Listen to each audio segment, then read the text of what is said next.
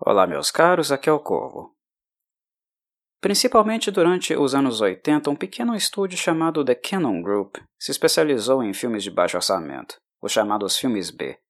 Embora grande parte do seu catálogo seja preenchido por filmes que não têm muito a oferecer, a Canon produziu alguns com alto grau de entretenimento no cinema americano daquela geração. Desta companhia podemos citar películas como King Solomon's Mines e a sua sequência, Alan Quarterman and the Lost City. Podemos citar os filmes com Sylvester Stallone, a exemplo de Cobra e Over the Top. A Superman 4, The Quest for Peace, que embora seja um filme fraquíssimo, foi uma façanha do estúdio, tão minúsculo conseguir produzir um filme desse tamanho e, evidentemente, aos filmes com um jovem artista marcial belga chamado Jean-Claude Camille François van Vandenberg, que ficaria mais conhecido pelo seu nome artístico, Jean-Claude Van Damme. Os filmes dele fecham os destaques da empresa. A história de Van Damme com a Canon é bastante interessante. Ela não marca o início da carreira dele, que começou no fim dos anos 70. Mas com Bloodsport, filme de 1988, e alvo do cinecorvo de hoje, a carreira dele decola, conseguindo para si um pouco mais de evidência.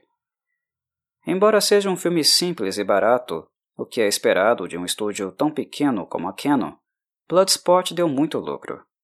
O custo de produção girou em torno de 1,5 a 2,3 milhões de dólares.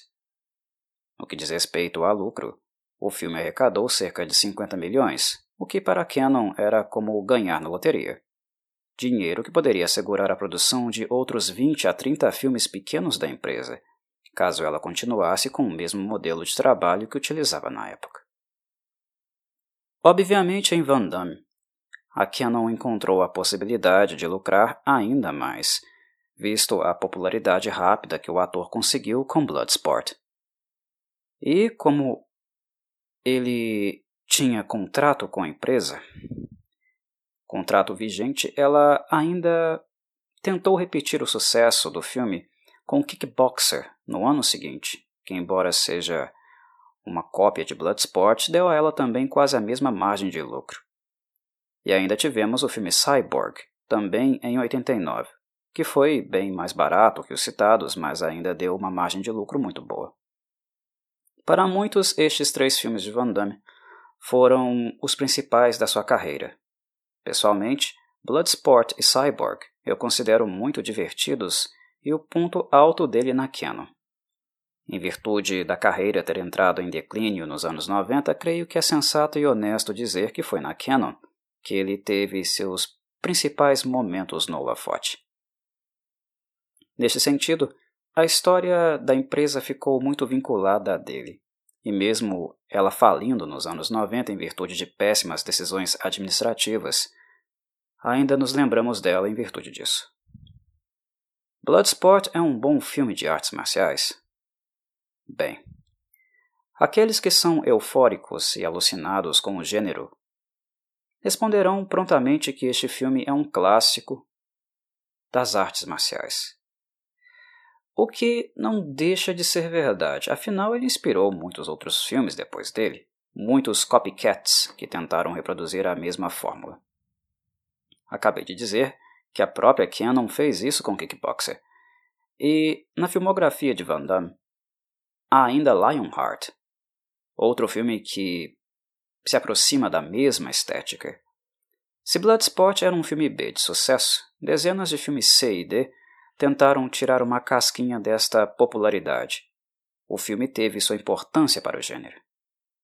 Entretanto, não podemos falar de Bloodsport como um filme perfeito e sem furos. Filmes B, meus caros, são sinônimos disso. Nós os assistimos porque queremos pipoca e não porque eles sejam grandes referências técnicas ou exemplos de cinema bem feito.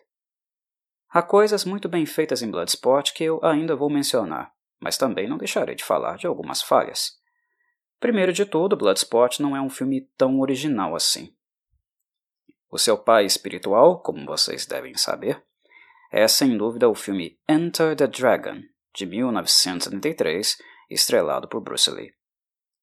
Este foi, sem dúvida, o filme referência no âmbito dos torneios de artes marciais, onde vemos oponentes se desafiando de maneira esportiva até se saírem vencedores ou atingirem seus, seus objetivos, que não necessariamente envolvem o troféu de campeão. Sem Bruce Lee, não haveria Bloodsport. Por sinal, um dos principais vilões de Enter the Dragon foi convidado para ser o vilão mor de Bloodsport. Trata-se do artista marcial chinês Yang Ze, mais conhecido pelo seu nome artístico de Bolo Yang, que ele ganhou justamente por causa do filme Enter the Dragon. O nome do personagem no filme era Bolo, e por ser o primeiro filme de Bruce Lee em parceria com o cinema americano, foi assim que Yang Zé se tornou Bolo Yang para os ocidentais. Vale ressaltar que aqui, em 1988, Bolo já estava muito mais experiente com cinema. Embora ele nunca tenha se envolvido com filmes de grande orçamento, e Enter the Dragon tenha sido o único de grande destaque dele antes de Bloodsport, a experiência certamente contribuiu para que ele tivesse a performance que teve no combate com Van Damme, que interpreta o personagem Frank Dukes no filme. Pode não parecer, visto que os orientais tendem a não aparentar tanto envelhecimento quanto os ocidentais, mas Bolo Yang já tinha 41 anos de idade quando fez o vilão Shang Li neste filme. Friso que Shang Li é um vilão intimidador não necessariamente pelas qualidades marciais e físicas de Bolo Yang na época, que, como fisiculturista, ainda eram bastante invejáveis. Ele estava em excelente forma. Mas Shang Li realmente se destaca como vilão em virtude de sua personalidade sádica, do comportamento violento e troglodita que ele tem no comitê, no torneio de artes marciais realizado na China, e que reúne lutadores dos mais diferentes países do globo terrestre. Bolo Yang nunca falou inglês fluentemente, e por essa razão suas falas sempre foram curtas nos filmes americanos em que ele participou. E quando ele abre a boca para falar, sempre solta alguma linha clichê em tom de ameaça, mas ainda assim efetiva devido ao físico dele e à cara de psicopata que sabia fazer como nenhum outro artista chinês de sua época.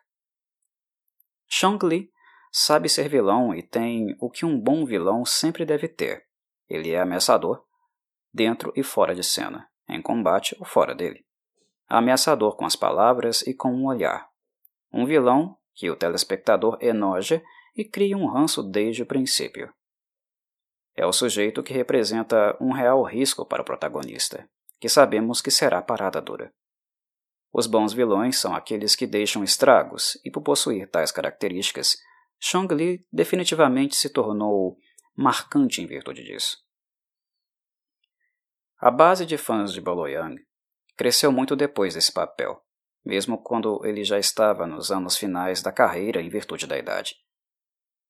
O fato dele não falar inglês fluentemente não foi um problema. Aliás, mesmo se ele o fizesse, algo que poderia ter colocado em risco toda a mística do vilão, é preciso dizer que o roteiro de Bloodsport não é dos melhores.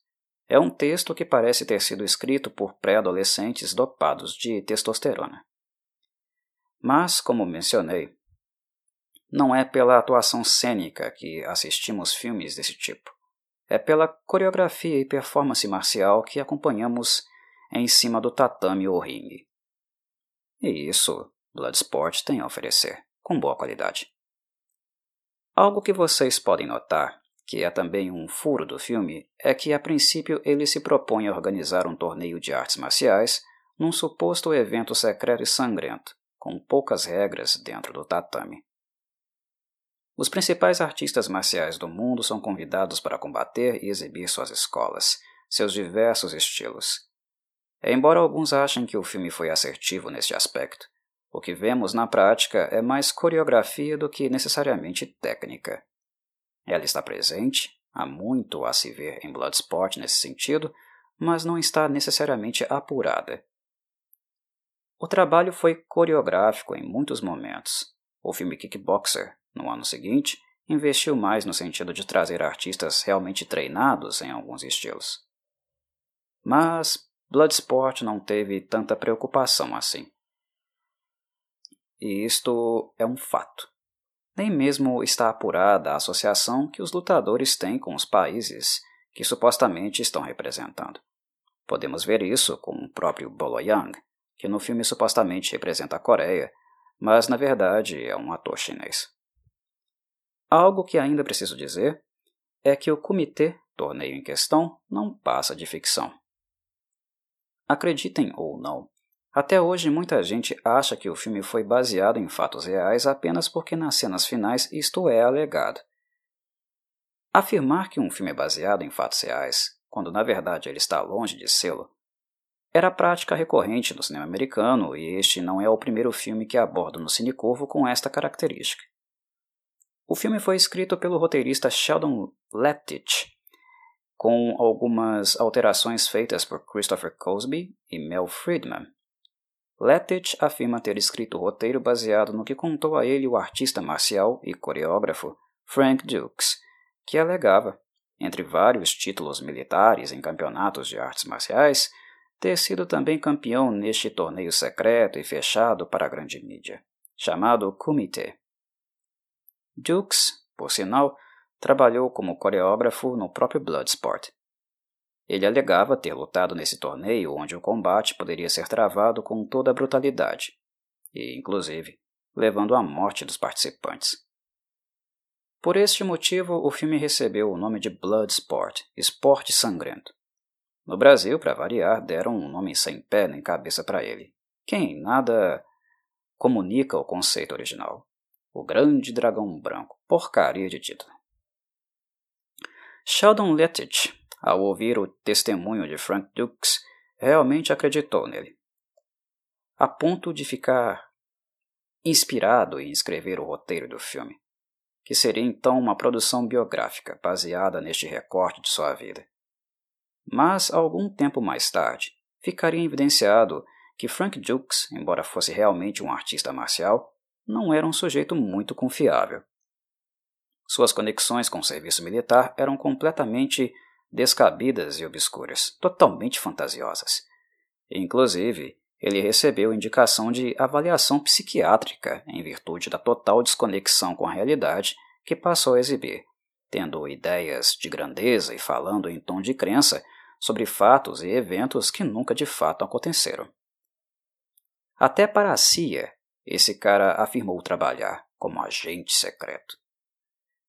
Bloodsport foi baseado num relato de um sujeito mentalmente adoecido, nada mais, nada menos. A saúde mental de Dukes não estava em ordem na época e os eventos por ele narrados foram a resultante de seus vários delírios.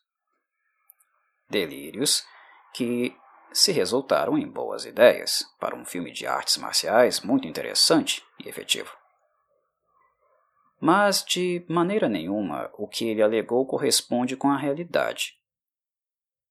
Sheldon Lettich, inclusive, relatou que um homem chamado Richard Bender, que havia dito a ele que teria participado do comitê junto com Dukes, mais tarde o procurou para contar que tudo o que ele disse era mentira e que Dukes o havia treinado para enganar o roteirista.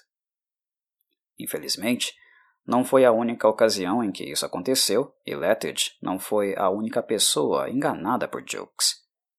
Caso vocês queiram aprofundar no assunto, sintam-se livres para procurar e ler fatos comprovados sobre a história dele, de como ele enganou e falsificou muitos dados acerca de si mesmo. Lamento se quebrei a mágica para alguns de vocês que até hoje acreditavam que o comitê e Jukes eram reais. Mas antes tarde do que nunca, não há nada mais gratificante do que a verdade, que, embora possa ser amarga, nos livra de uma ilusão que possivelmente nem nos dávamos conta que tínhamos. Conduzindo esse vídeo para o fim, preciso mencionar também aquilo que o filme inspirou. Bloodsport, como mencionei no início do vídeo, se tornou bastante influente principalmente por causa do sucesso comercial que obteve. Mas algumas pessoas eram tão fãs do filme que acabaram adaptando conceitos dele para outras mídias fora do cinema. Uma delas foi o game Mortal Kombat, criado por Ed Boon e John Tobias, na antiga empresa Midway Games, que hoje é conhecida como NetherRealm Studios. O Mortal Kombat original foi influenciado diretamente por esse filme. Ele tem os mesmos conceitos. O que muda é o aspecto sobrenatural dos lutadores, introduzido por Boon e Tobias. O personagem Johnny Cage, se notarem, é uma referência direta ao ator Jean-Claude Van Damme tanto na aparência física como nos golpes que são suas marcas autorais. Por sinal, o golpe mais famoso de Johnny Cage, onde ele abre as pernas e dá um soco nas bolas do adversário, é exatamente o que Van Damme fez em 1988 em Bloodsport. No filme, ele prepara um verdadeiro omelete japonês. Em 1995, quando Mortal Kombat estava extremamente popular, Van Damme foi convidado para estrelar no primeiro filme da franquia, mas ele preferiu o filme Street Fighter, dando um soco na cara de Boom e Tobias, que há anos prestavam homenagens a ele. Enfim, Bloodsport não é um filme perfeito. Embora tenha seus momentos pastelões, a coreografia ainda é sólida. A música do filme é empolgante, dividida entre faixas moderninhas para ambientar as peripécias de Van Damme no ambiente urbano e aquelas mais voltadas ao combate, bem animadas ou então intimidadoras, claramente fazendo alusão ao maligno Shang que tem um tema musical próprio. Uma boa sacada do compositor Paul Herzog, que por causa desse filme inspiraria a direção musical de muitos outros filmes e games do gênero, que passaram a criar temas individuais para os personagens e cenários. A direção de Newt Arnold eu considero muito boa também, pois ele explora os combates de maneira plural, com enfoque nos golpes, uso de câmera lenta, tomadas frontais e laterais. É importante que, caso assistam pela primeira vez ou sintam vontade de retornar ao filme, que escolham as opções mais recentes dele, seja em DVD ou Blu-ray. No Brasil, o filme ficou muito popular e foi exibido na TV aberta por anos a fio. Entretanto, ele era muito editado e há várias cenas que possivelmente vocês não viram caso tenham conhecido o filme apenas pela versão de TV. Sem falar que o tratamento de imagem está muito melhor, valoriza mais a fotografia do filme, que também é um dos seus destaques.